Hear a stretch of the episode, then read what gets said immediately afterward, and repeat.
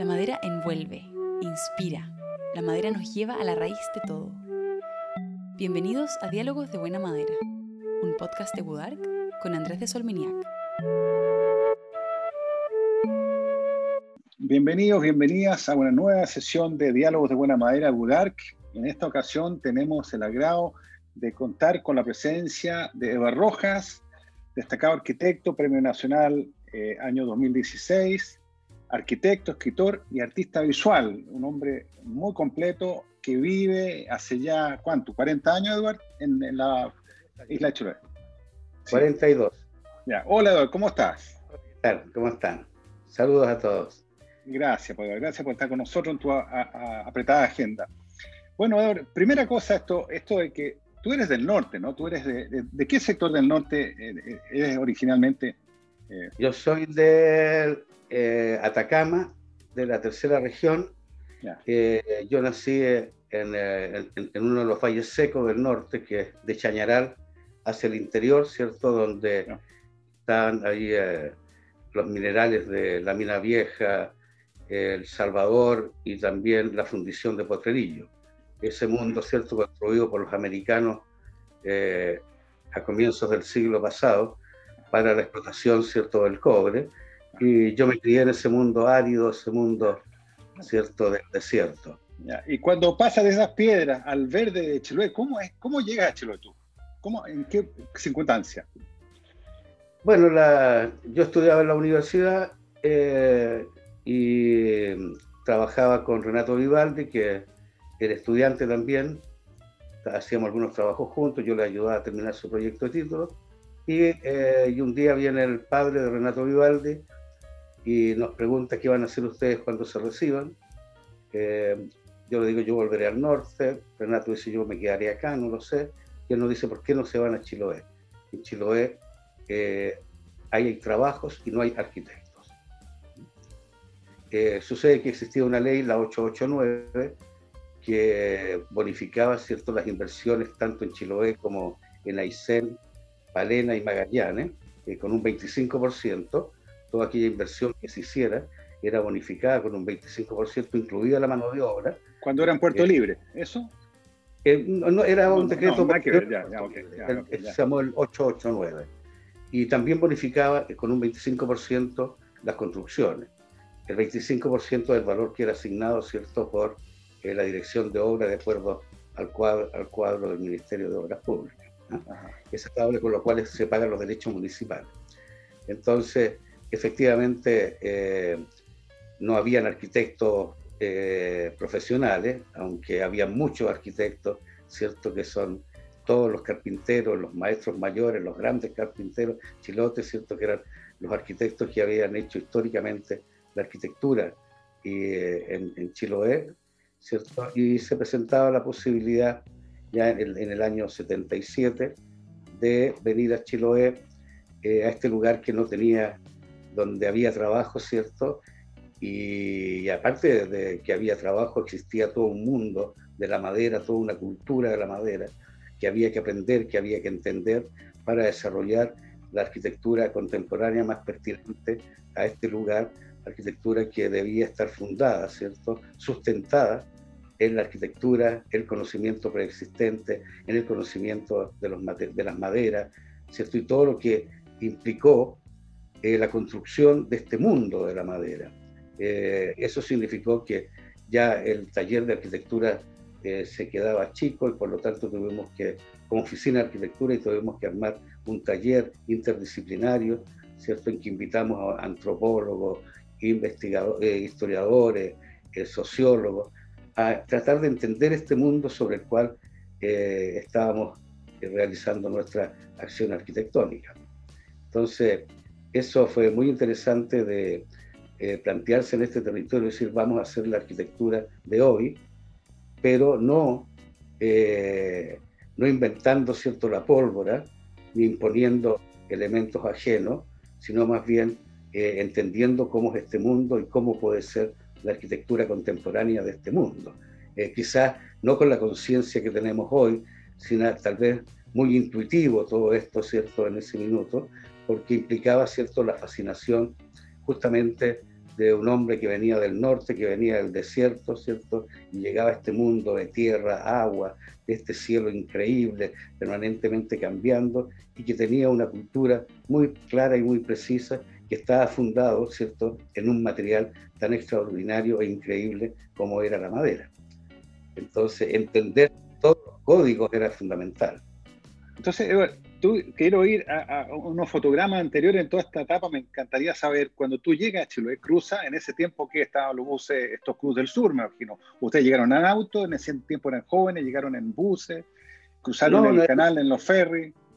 Que no, en esa época eh, partimos a, conocer, ¿cierto? Si era, eh, partimos en el año 76, primavera del 76, con Renato Vivaldi, a ver si era efectivo que existía este trabajo en Chiloé y tomamos el, el tren, ¿cierto? Ahí en... Al rápido.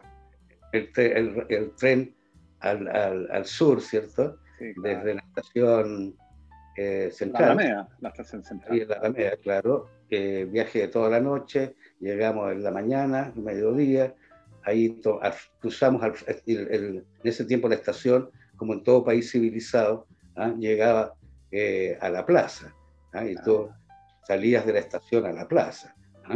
Eh, y al frente de la plaza estaba el, bus Cruz del Sur, así que al Cruz del Sur, luego a Pargua, en Pargua bajarse todo el mundo con sus bártulos, sus mochilas, sus maletas, eh, y subirse a la lanchita Cruz del Sur, que era un, ah, pequeño, un pequeño, bus ¿ah? de madera en los canales.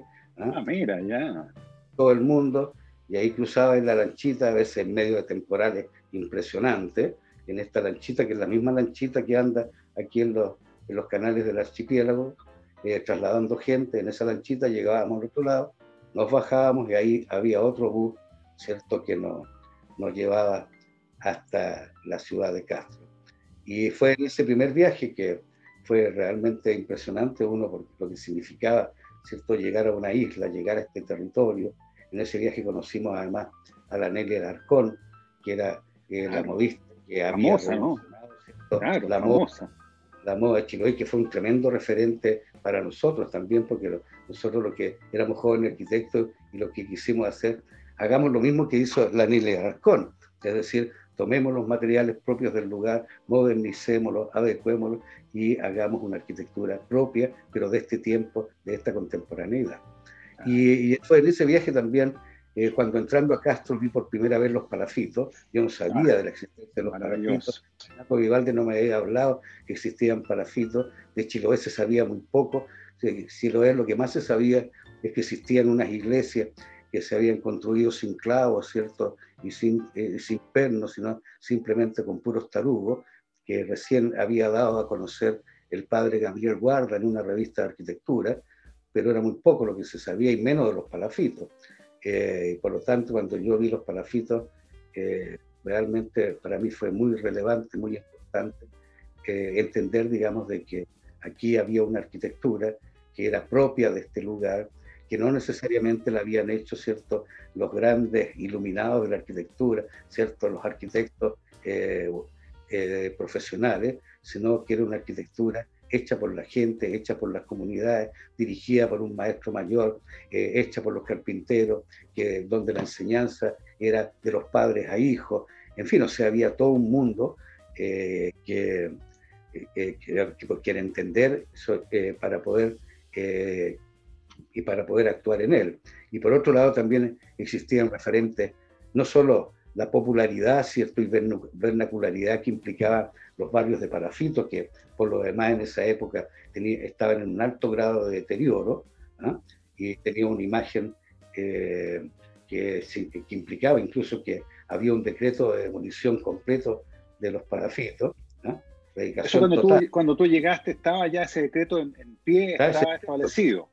Exacto, y con el taller Puerta Azul que te comentaba recién, más los habitantes, más los poetas de, de, la isla y alguna gente que entendía, digamos, la importancia de esta arquitectura, ¿cierto? Única en la isla, única en Chile, por lo demás también, eh, propia de un mundo eh, archipiélago como este, eh, hacer entender a la autoridad que esto no era un problema estético, sino era un problema ético y aquí lo que había que hacer era mejorar los parafitos, dotarlos de alcantarillado, de agua potable, de electricidad, eh, renovarlos, pintarlos, en fin, o sea, eh, hacer un trabajo de rescate y puesta en valor importante, ¿cierto? En un momento bastante pero en ese tiempo los, los, alcaldes, perdona, en el contexto, estamos en el tiempo de Pinochet, los alcaldes eran medio mandones, no era, no era gente abierta a escuchar, ¿no? ¿Cómo lograron ustedes persuadirlo? Eh, bueno, eh, también fue, una, eh, fue medio kamikaze esto, porque en plena dictadura, ¿cierto? oponerse a la autoridad. Afortunadamente aquí en Chiloé no había el regimiento. esa es una cosa que hacía que la dictadura fuese tal vez un poquitito más light. ¿ah? Pero de alguna manera es, eso fue muy importante, ¿cierto? la, nuestra participación en las bienales de arquitectura y eh, donde fuimos justamente a, mostrarle al resto de Chile este mundo maravilloso que era la cultura de Chiloé, que tenía esta arquitectura extraordinaria de tierra, mar, de borde mar, pero que su arquitectura de borde mar, que era un ícono de, este lugar, ¿cierto? estaba siendo amenazada por un decreto de demolición que eh, estaba mirando la realidad solamente con un cierto prisma, ¿no? ¿Cierto? Desde toda su, su dimensión y sobre todo desde la dimensión cultural que esto implicaba. Y ahí justamente eh, fue eh, con el Colegio de Arquitectos, ¿cierto? Eh, con el presidente de la Bienal, con Víctor Gavis, con Humberto Lías, ¿cierto? conseguimos sensibilizar a la prensa, ¿ah? sensibilizar a la prensa y llegamos a la prensa y hicimos eh, esta demanda en la prensa. Incluso eh, siempre me acuerdo de que, ¿qué puedo hacer por ustedes, muchachos? Nos dijo Víctor Gavis, que era el presidente de la Bienal, la segunda Bienal de Arquitectura, creo.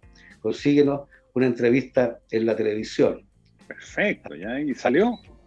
Y partimos a la televisión, al programa 60 Minutos con Renato Vivaldi, con la Raquel Algardoña, tan joven como nosotros, dirigiendo el programa. ¿ah? Y los entrevistó en público ahí y nosotros eh, manifestamos, digamos, que aquí se estaba cometiendo un tremendo error y, eso fue uno de los elementos que, además de toda, toda la, eh, la importancia, ¿cierto?, lo que significaba la prensa, ahí nos dimos cuenta ah, la importancia que significaba ah, los medios de comunicación, en un momento, en una época que todavía no eran los que son los medios de comunicación de hoy. Me imagina, te imaginas lo que habría sido la defensa hoy, no, no, todas las redes y todas las. No, total. Claro.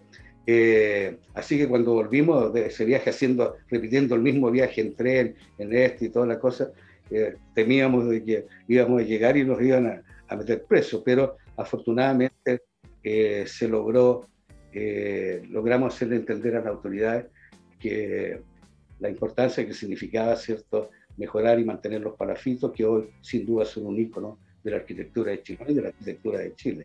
Porque, ¿por qué no? Bueno, y cuenta, por favor, esto, anécdota me la contaste una vez estando allá en tu maravillosa oficina, Edward, que tú un día ibas caminando, esto, que la gente lo escucha, es maravilloso, tú ibas caminando y de repente un señor en la calle, como te conocen en todas partes, me imagino, caminando, todo el mundo te identifica, oiga, don Evo, le ofrezco unas ventanas y unas puertas. Claro, esa, bueno, esas son esas cosas maravillosas que tiene esta isla maravillosa y mágica de Chiloé, ¿cierto? Que, tiene todas esas esa singularidades increíbles porque son parte también de la, de la cultura de la madera, ¿cierto?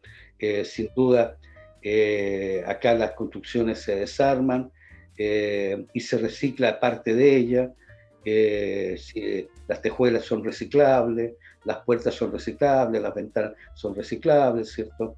algunas maderas interiores también, en fin, incluso es muy curioso a veces ver que hay una arquitectura de cierto estilo, que uno podría decir estilo racionalista en madera, pero que tiene ventanas neoclásicas, ¿cierto? Porque venían de una casa anterior. Bueno, eh, yo me, en, esta, en esta arquitectura, ¿cierto? Que funde lo antiguo con lo nuevo, eh, que es parte, digamos, de la dinámica y del fundamento de mi obra, eh, siempre me, me, me, gustó usar puertas y ventanas antiguas, que justamente es la misma lógica, ¿cierto? Porque entrar por una ventana, una puerta antigua a una casa, ¿cierto? Realmente le da otra, otra dimensión, otra dignidad que entrar por una puerta placarol moderna. Entonces, como hice varios, varios proyectos en esa lógica, el Hotel Unicornio Azul, en fin, que íbamos reciclando puertas y ventanas antiguas, iba caminando por la calle y un señor me, me dice que su hermano va a demoler una casa y que me manda a ofrecer las puertas y las ventanas. Entonces, ¿dónde queda la casa? Allá al frente de Castro, en un lugar que se llama Tongoy. Así, ya lo voy a ir a ver, le dije yo, me tomé una lancha con un amigo y partimos. Y lo que me encontré era un palafito neoclásico extraordinario, maravilloso, eh, una joya de la arquitectura, eh, de, la arquitectura neoclásica en madera, una pieza increíble. Y así que creo que recién se habían inventado los celulares, así que lo llamé y le dije, mire, le compro las puertas y las ventanas, pero con la casa, más un pedazo de terreno, ¿cierto? Lógico. y así fue como empezamos en el proceso, ¿cierto?, de recuperación. Eh, ya hace 25 años que la hemos mantenido, ahora ya logramos finalmente hacer una restauración profunda, tecnificarla, matarle todos los xilófagos, e incorporarle aislación eh, térmica, eh, o sea, dejar la casa eh, manteniendo toda la, lo que es su estética de casa de comienzo del siglo XX, que es una casa que tiene más de 100 años, pero que tenga ¿cierto? las comodidades del siglo XXI. Calefacción central, con la cocina leña, pero con radiadores, ¿cierto? Que permite tener otra calidad de vida al interior de esa casa. Entonces, bueno, eh, Chiloé sin duda es un lugar eh, que, como la vida, también eh, es muy mágico eh, en esta dimensión, ¿cierto?, de lo que significa hacer arquitectura en un lugar donde la, la, arquitectura está íntimamente ligada, ¿cierto?, a la naturaleza. por eso que la arquitectura de Chiloé eh, siempre tenemos que pensarla en sus tres dimensiones, ¿cierto? En la arquitectura de la tierra, del mar y del borde mar, y, pensarla, ¿cierto? Eh, en cómo desde esa, esas dimensiones, ¿cierto? Eh, se desarrolla una arquitectura con un material, ¿cierto? Que es la madera, que por lo demás, ¿cierto? Está sujeto a todas las mismas cualidades naturales de un material orgánico, ¿cierto? Y por lo mismo es un material que, siendo muy versátil en términos de desarrollar la arquitectura, puede, con madera podemos hacer cualquier forma, cualquier elemento, ¿cierto? Es muy versátil, muy dúctil, pero a su vez también es muy frágil desde el punto de vista de su, de su mantención en el tiempo, porque cierto le afectan los xilófagos, la humedad, los hongos, los líquidos y para qué decir el fuego. Pero a su vez también tiene otras cualidades que permiten, una liviandad, ¿cierto? Que también genera esas condiciones singulares y particulares que permiten que una casa pueda ser trasladada de una isla a otra, ¿cierto? Sin que se le quiebre ni un vidrio, o que una iglesia pueda ser trasladada 15 kilómetros de un lugar a, otro, ¿te fijas? Una iglesia. Entonces... Los participados, Tú has participado en Minga, me imagino, ¿no? ¿Has participado, aunque sea de, espectador? O... Sí. He participado en Minga. Eh, es una cosa impresionante. Es impresionante porque eh, hay algo que, que, uno tiene, ¿cierto? Muy eh, incorporado de que la casa es la casa, ¿cierto? Y que tu casa tiene, tiene ciertos paisajes y toda la cosa, y tú, desde tu dormitorio se ve este paisaje, desde la cocina este otro paisaje pero entrar a una casa en la mañana, ¿cierto? Que mira un paisaje y en la tarde estar en la misma casa mirando desde esa casa otro paisaje, es una cosa realmente impresionante. Es impresionante porque finalmente esto de cómo la casa fue llevada de un lugar a otro, fijas, es algo que normalmente las casas se piensan para un lugar, eh, se desarrollan y se diseñan para un lugar determinado, ¿cierto? Pero no para que, va, que sean trasladadas. Y bueno, y, este, y también este territorio también eh, ha implicado que eh, un par de casas mías también sean Ah, ya se han trasladado casas tuyas, mira. Pero en algún momento hicimos unas casas en el campo, eh, en un sector que posteriormente se, como que se urbanizó un área, que se creó un, un, policlínico, una escuela, luego se hizo una iglesia, y la gente que vivía en el sector tiró sus casas y se fue a vivir en torno a, este centro urbano que se había armado ahí al lado del camino. Entonces fue impresionante también ver cómo una de tus casas que tú la diseñaste en un lugar, de pronto estaba instalada también en otro lugar. Entonces, esas son, digamos, las cualidades del material que nos, que nos convoca, ¿cierto? Y que nos motiva. Y que, como tú dices, un material vivo, es una que genera una arquitectura viva, una arquitectura que también está permanentemente en transformación, ¿cierto? Está cambiando, se está moviendo, cruje, tiene vida, en fin, eh, tiene todas esas cualidades que son muy cercanas también a la condición humana. ¿no? Y Eva, eh, tú, imaginémonos ahora que, hipotéticamente, tú estás partiendo haciendo una casa en madera. ¿Qué estás mirando? ¿Qué estás procesando? ¿Cómo estás creando esta visión de lo que haces? Porque a arquitectos jóvenes les fascinaría escuchar eso. ¿Cómo Eva Roja consigue una casa madera en este minuto? ¿Cómo lo haces tú en general? En este, en este minuto en Chiloé, ¿cierto? Eh, vamos a, siempre vamos a tomar como referente eh, los, eh, las tipologías locales. si no, no inventé la pólvora, ¿cierto? Hace 42 años no la voy a inventar nuevamente ahora y por lo tanto siempre me sustento en la arquitectura preexistente. Eh, las lecciones, ¿cierto?, de, de, la, de, la, arquitectura del mar son notables en ese sentido. Eh, la, eh, acá en Chiloé, ¿cierto?, se desarrolló un casco propio para este territorio, ¿cierto? Un casco que tiene una relación entre los, el ancho y el largo que es distinta a las embarcaciones tradicionales, que no tiene quilla, que tiene un guardabalance y que permite qué cosa, que cuando baje la marea, las embarcaciones sí. como unos cetáceos ahí, ¿cierto? Y que cuando sube la marea, floten y puedan navegar con sus velas, con los vientos, qué sé yo, y todas las cosas. Ese casco se sigue usando hasta el día de hoy. Eh, en los grandes hoteles que se han hecho acá, ¿cierto? También eh, muchos de ellos eh, han entendido que la arquitectura de Chiloé también es del mar y por lo tanto, junto con hacer, los hoteles han hecho también sus embarcaciones para llevar eh, a sus turistas, los visitantes, a recorrer los canales. Y por supuesto que son embarcaciones muy sofisticadas desde el punto de vista acondicionadas para llevar turistas, pero los cascos son exactamente los mismos que se diseñaron hace 400 años atrás. Esas son las lecciones que nosotros buscamos eh, desarrollar en, nuestra arquitectura. Por lo tanto, eh, el diseño de una vivienda, en nuestro caso, va a buscar cierto eh, responder a una tipología determinada, un volumen muy simple, con un techo a dos aguas, en lo posible, de acuerdo, va a depender también mucho del lugar. donde el lleno predomina sobre el vacío, hay ciertas relaciones, pero que cada vez van, van cambiando, cada vez vamos ampliando cierto, esas relaciones, porque hoy hay termo, vidrios termopanel, antes siempre las casas perdían energía por, la, por las ventanas, por eso que tenían ventanas chiquititas. Eh, no, no, tú no podías ir, ir, a comprar un vidrio de un tamaño determinado, sino que las ventanas se hacían con los vidrios que se vendían, ¿cierto? Que eran todos vidrios transportables, que eran pequeñitos, casi como de hojas de oficio, y con eso se armaban las ventanas.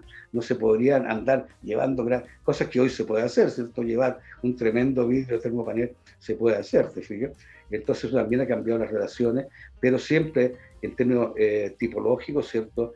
Eh, hacer un volumen muy simple, con un techo a dos aguas, despegado del suelo, ¿cierto? Eh, que incorpora un interior calientito y que deja fuera un exterior fríoso y lluvioso. Ese interior ahora, ese volumen, podemos interiormente eh, eh, incorporamos todos los elementos contemporáneos que esto implica, incorporación de dobles alturas, ¿cierto? Toda una serie de elementos que, que produce un mix entre lo tradicional y, y lo moderno.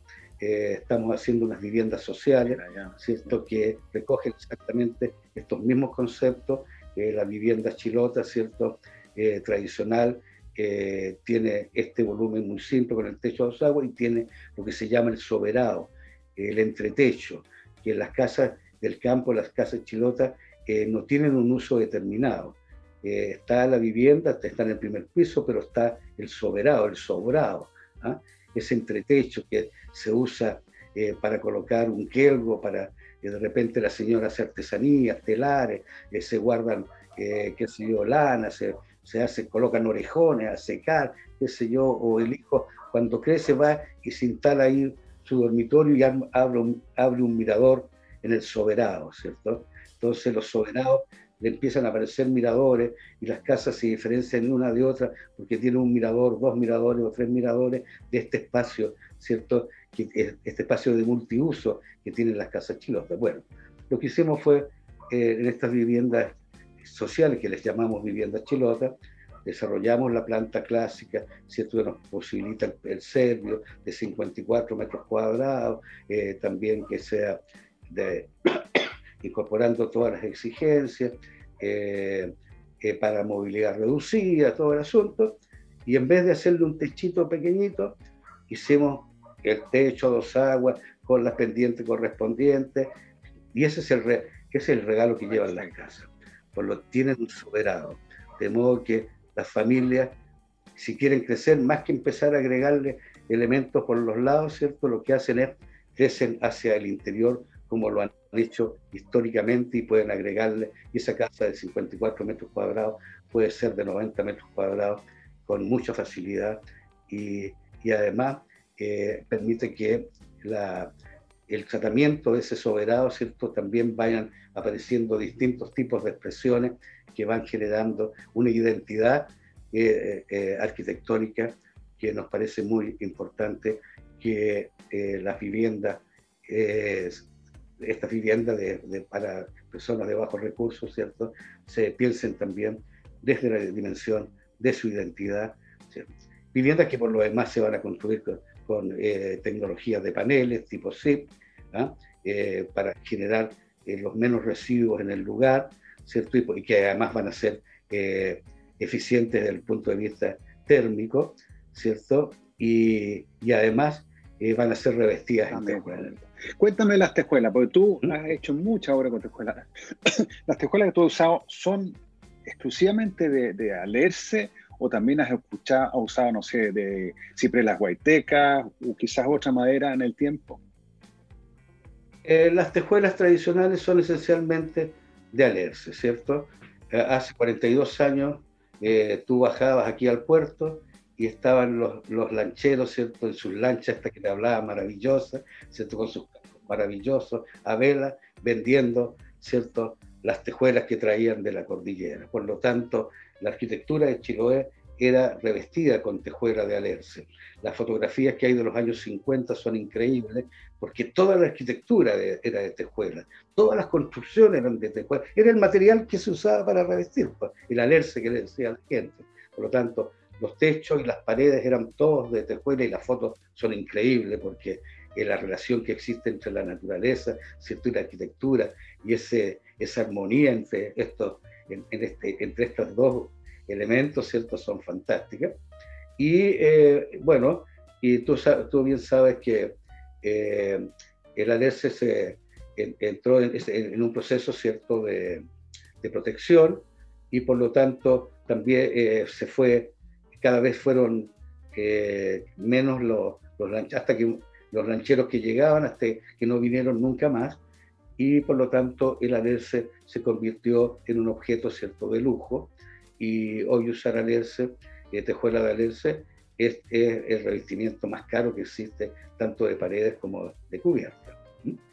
en el caso de, de, Chiloé, ¿cierto? En el caso, esto viene toda la, la tejuela, por supuesto que vino el Chiloé continental, de, la, de, toda, de toda esa zona, Gualaihue, eh, la que venía hacia Chiloé, porque en, el, en la Isla Grande no existían alerzales. Lo que sí existen en Chiloé son cipreses de la Coiteca, y por lo tanto también eh, se ha hecho eh, eh, la tejuela con ciprés de las Guaitecas, y que también es muy bueno y tan resistente como el alerce, pero no tiene los niveles de producción ¿ah? que, ha tenido el alerce y, también es casi como un lujito usar la tejuela de ciprés de las Guaitecas porque es de muy baja producción y es para hacer una casita, algo así, pero no es como decir, voy a hacer un edificio de, ¿ah? de, de tejuela de ciprés de las Guaitecas. ¿ya?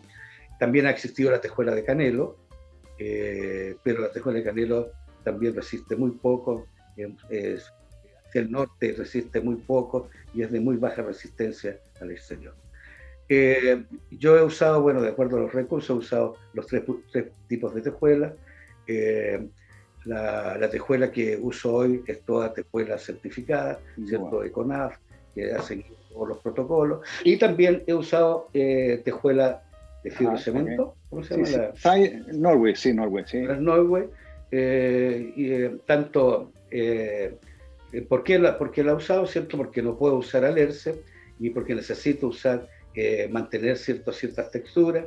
He desarrollado algunos edificios de cuatro pisos revestidos completamente con esta tejuela y por lo tanto lo que recreo con eso es en otra volumetría, la misma volumetría de la arquitectura tradicional y, con esta tejuela soy capaz de, mantener cierto, las mismas sombras, las mismas texturas cierto, que, que puede generar en la tejuela, la tejuela de Alerce. Y creo que ha sido bastante interesante utilización de esa tejuela. Bueno, es cierto tipo de tejuela, no toda, porque igual eh, eh, va a depender de...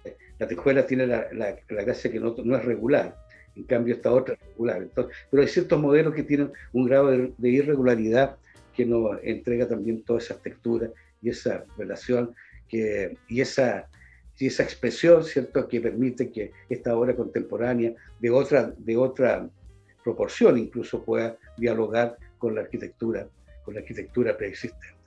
Sin embargo, hoy mis apuestas son dos. Eh, yo creo que es posible hacer tejuela de pino impregnado. Estamos haciendo ya las primeras pruebas de hacer casas ¿ah? con tejuela de pino impregnado.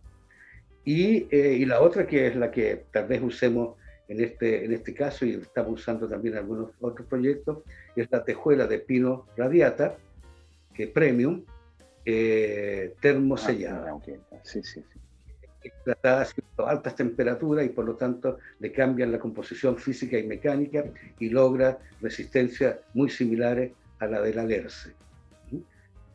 Y, y, esa, digamos, la, es la tejuela que estamos incorporando, incorporando hoy. Y yo creo que ahí eh, estamos frente ¿cierto? a una realidad que es absolutamente distinta de este mundo de, este, de esta cultura de la madera, ¿cierto? Que eh, como lo era hace 42 años atrás, ¿cierto? Que todavía mantenía muchos elementos, incluso del siglo XIX, expresiones y acciones del siglo XIX presentes en el siglo XX. Eh, eso ha cambiado mucho porque eh, hace 42 años toda la obra se hacía con maderas nativas, donde cada madera nativa ¿cierto? cumplía una función específica en, el proyecto o en la construcción. Los pollos eran de luma o de ciprés, las estructuras de coigüe, eh, teñío o ulmo, ¿cierto? maderas rojas, eh,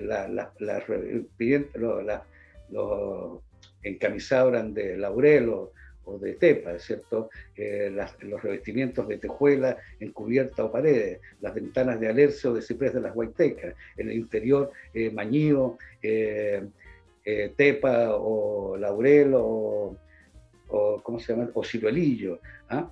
cada uno cumpliendo una función, a veces estética, a veces estructural, a veces resistencia al agua, en fin. Hoy sería imposible hacer obra de este tipo, ¿cierto? Hoy la valorización, ¿cierto?, de, la madera nativa es cada vez mayor, la explotación del bosque ha sido ya cada vez más grande, eh, cada vez el bosque nativo es menor, por lo tanto, eh, lo que hemos buscado en los últimos años es bajar al máximo la presión sobre el bosque nativo y por lo tanto eh, lo que estamos usando, manteniendo todos los valores y, y esencia de la arquitectura de la madera, estamos usando pino impregnado, incluso hemos hecho casas íntegramente en pino impregnado, en pino, ¿cierto? donde la, toda la estructura, la fundación es pino impregnado, los revestimientos son de tablones de pino impregnado, ¿cierto? Las ventanas son hechas de pino impregnado, ¿cierto? Y incluso hasta los interiores, todos de pino, de pino normal. O sea, hoy es posible hacer en Chile una casa de pino impregnado, de pino, eh, siguiendo absolutamente todo el conocimiento tecnológico de los carpinteros, como si estuvieran usando las maderas nativas. ¿ya? Y pero creo que la lógica es todo lo que sea estructura, todo lo que no se ve, ¿ah? o lo que esté, digamos, expuesto al agua, pues es, usar revestimiento de pino impregnado, pero los interiores, ¿cierto? Es lo posible usar en algunos elementos, ¿cierto? La madera nativa y la madera nativa usarla en aquellos elementos en que se luce como tal y no que quede atrapada en los interiores de las tabiquerías y cosas de ese tipo. Entonces, el valor va a estar, ¿cierto?, en que la, madera nativa aparece en su belleza y en su esencia y la madera de reemplazo, ¿cierto?, que es el pino radiata, que por otro lado es el gran material eh, de hoy eh, todo Chiloé se construye con, con pino impregnado, ¿cierto? Eh, eh, siga siendo el gran material de reemplazo para que el bosque nativo se siga recuperando y mantener la belleza de este material. ¿Cuánto hay de Eduard Rojas en Chiloé y cuánto hay de Chiloé en Eduard Rojas? en esto de la arquitectura madera. Yo creo que son como esas cosas indisolubles, ¿cierto? ¿Ah? Eh, en el sentido de que yo he, dado, he entregado mi vida a este lugar, ¿cierto? Eh, y Chiloé me ha entregado también su vida, por lo tanto, en ese sentido, la arquitectura que yo hago no se podría entender sin Chiloé, ¿cierto? Y mucho de Chiloé no se podría entender sin la arquitectura que hemos hecho. Ahora, arquitectura que por lo demás, eh, como te decía en un principio, lo que ha buscado por sobre todas las cosas ser eh, una continuadora, ¿cierto?, de un conocimiento ancestral. Eh, yo lo que señalo es que eh, lo importante muchas veces no es tanto la obra, ¿ah? sino el, verse, el ser parte de un continuo que viene desde hace miles de años atrás, ¿cierto? Cuando los chonos, ¿ah? que no conocían las herramientas con sus herramientas de piedra, echaban abajo una alerce para armar ¿cierto? sus maravillosas dalcas y recorrer todo el archipiélago, y dalcas con la, con la cual además se hace toda la evangelización eh, de, de, Chiloé con los misioneros jesuitas. Por tanto, eh, desde, ese conocimiento, ¿cierto? Eh, sustentar el hasta el día de hoy, ¿cierto? Ser parte de ese continuo. Muchas de nuestras obras, ya sea por mantención o por incendios han desaparecido y lo más probable que desaparezcan, ¿cierto? Eh, por eso en ese sentido lo importante es entender eh, que nuestra acción es ser parte de este continuo, justamente de ligar el pasado con el futuro y entregar, ¿cierto?, eh, la batuta para que las nuevas generaciones, tomando los mismos conceptos, ¿cierto?, puedan seguir desarrollando una arquitectura de hoy una arquitectura contemporánea. Y creo que en ese sentido en Chile estamos en presencia, ¿cierto?, de, de oficina de, que tú bien lo sabes, de oficina de jóvenes arquitectos que están desarrollando una bellísima arquitectura que sin duda es continuadora, ¿cierto?, de la obra que nosotros hemos hecho, que a su vez es continuadora de la arquitectura preexistente, que hicieron, digamos, los, los arquitectos chilotes eh, Perfecto. Bueno, yo, Edward, lo que te quiero preguntar, un último punto aquí a conversar. Eh, yo tuve la suerte, la, la, maravillosa oportunidad de estar en tu oficina, ¿no es cierto?, reunidos, conversando, muy gratamente eh, acogidos por ti. Y, está ese misterio que lo vi en todas las esquinas de tu oficina, que era la Marilyn Monroe. Entonces, hay un amor tuyo a la Marilyn Monroe. Cuéntame de dónde viene y, cuenta, ilustra, pero ahí la estoy viendo, claro, ilustra esta realidad que tiene tu oficina. Ahí me está, cuidando la espalda. hoy, actualmente tengo una, una gran exposición, ah. inauguré el, 6 de, 7, de enero una gran exposición en el, el CAM, el Centro de Arte Molino ah, Masmar, en Puerto Adra. 101 collage análogo más un collage digital eh, que se llama Obsesión. Es tu obsesión, claro. Trata el tema, ¿cierto?, de, la obsesión. Eh, la, para mí, mi obsesión creativa ha estado siempre justamente lo que hemos estado hablando, ¿cierto? En fundir, en fundir eh, lo propio con lo ajeno, lo nuevo con lo viejo, lo tradicional y lo moderno.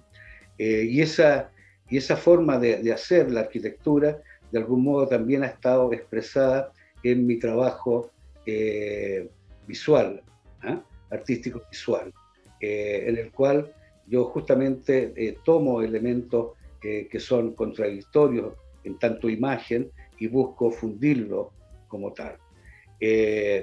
y he desarrollado muchos, muchos, muchas series en ese sentido y, y en, ese, en ese andar descubrí que había un icono, una imagen ¿ah? que era absolutamente universal, ¿cierto? Que era eh, la imagen de, la Marilyn.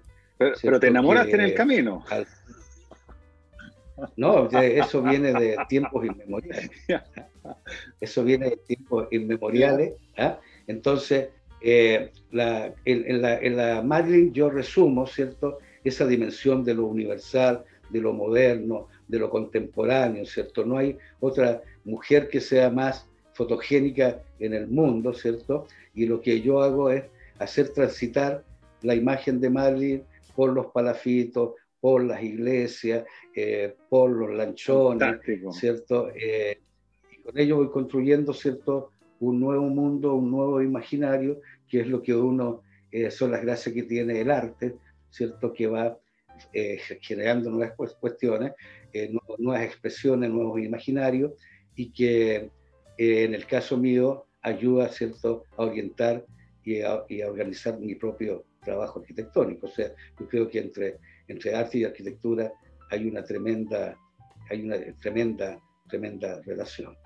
Ahora, eh, en ese sentido, la, esta, esta obsesión, ¿cierto?, también traspasa a, mis amigos artistas que también me han regalado sus, propios, sus propias versiones de Marilyn, ¿ah? eh, y también traspasa eh, a otros amigos que me regalan, eh, me regalan cajitas, me regalan libros, me regalan esto, por lo tanto, en mi casa es, se, se, ha ido a vivir Marilyn en el espíritu de mi casa, y cuando tú vayas a mi casa vas a ver que desde el, desde el limpia pie, ¿cierto? ¿Ah? Hasta la toalla, ¿ah? está Marilyn viviendo. ya sé lo que debo llevar la próxima vez que te vaya a ver, entonces. Oye, bueno, lo último para, para, para saber, eh, para despedirnos con ese sabor del sur de, de, Chiloé, háblame del borde mar y háblame de ese borde mar que cambia tan maravillosamente con la marea alta y la marea baja. De eso, pero tuyo como, como un chilote de Castro que camina y vive ese borde mar a, diario. Bueno, el borde mar es, el espacio central, ¿cierto?, de, de, este, de este territorio y maritorio. Es un archipiélago no lo podemos entender solamente desde el territorio, sino también desde el maritorio. Aquí hay todo un mundo sucediendo, ¿cierto?, en el mar. Todo lo que hablábamos de las embarcaciones, todo lo que ha significado esta arquitectura que une el territorio disgregado, ¿cierto? Y, eh, y hay un espacio que es el espacio intermareal, que es el encuentro entre la tierra y el mar, ¿cierto? Eh, el Chiloé es un valle inundado, es lo mismo que Santiago, ¿cierto? En que tenemos la cordillera de los Andes y la cordillera de la costa y algunas, algunos cerros entre medio. Esto es como si se hubiese inundado el valle de Santiago, ¿cierto? Y tendríamos la cordillera de los Andes cayendo al mar y la cordillera de la costa convertida en Isla Grande, ¿ah? y todas las cumbres de los cerros convertidas en las islas de Chiloé. Y esto es un territorio anegado. Y la Isla Grande actuando, ¿cierto?, como, como un biombo frente a los vientos y a las olas del Pacífico, que generan entonces un flujo y un reflujo de mar, que hace que cada cuatro veces al día este encuentro, este punto de encuentro entre la tierra y el mar esté cambiando. Cada seis horas el mar se recoge. 500, 600 metros. ¿Y qué sucede ahí? Que es el fondo del mar el que queda expuesto. Y ese fondo de mar, ¿cierto?, es el que le ha dado sustento al habitar al chilote desde tiempos inmemoriales, porque es el espacio que les permite extraer cierto marisco, algas, cierto que le permite la alimentación. Por lo tanto, los, los primeros habitantes se ubicaron en el borde mar porque justamente este era un huerto marino, ¿no? que cuando sube la marea, que sube 500, que, que sube 7 metros, la marea, ¿cierto? el agua llega hasta la puerta de la casa, de la construcción eh, parafítica que ahí existía.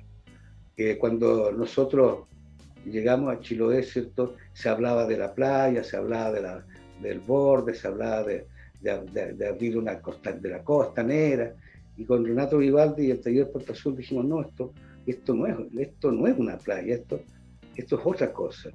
Y ahí en el taller Puerto Azul justamente eh, se inventó el concepto o la palabra borde mar, que hoy es absolutamente natural. Nosotros necesitábamos encontrar un concepto que justamente definiera este lugar, esta dimensión, ¿cierto?, del borde mar, que es el que define el ritmo de Chiloé, ¿cierto?, el ritmo de las mareas, que le da el ritmo al lugar y que le da el ritmo también a la cultura de este lugar y que de algún modo también regula su arquitectura. Por lo tanto, era muy importante. Bueno, uno de nuestros primeros eh, textos se llamó justamente Chiloé, Cultura y Bordemar. Perfecto. Bueno, yo creo que nos ha hecho eh, transitar todo este espacio y tiempo maravilloso en el que has, puesto tu sello en Chiloé, Eduard. Agradecido por, por estar con nosotros hoy día. Y bueno, pronto espero ir a verte a Chiloé, comer eh, unas navajuelas, unos milcaos, pasar por todo. Tus obras están en todos lados, en Dalcahue, en, en el camino acá, está por todos lados. Así que impresionante, por todos lados está presente tu, tu sello. Muchas gracias, por tu tiempo. Gracias por tenerte, encantado. Cuando estemos vacunados, ¿ah? sí, perfecto. Ahí nos, nos, volveremos a encontrar. Bueno, saludo a todos. Gracias. Digo que nos están escuchando y muchas gracias por la invitación. Gracias, chao.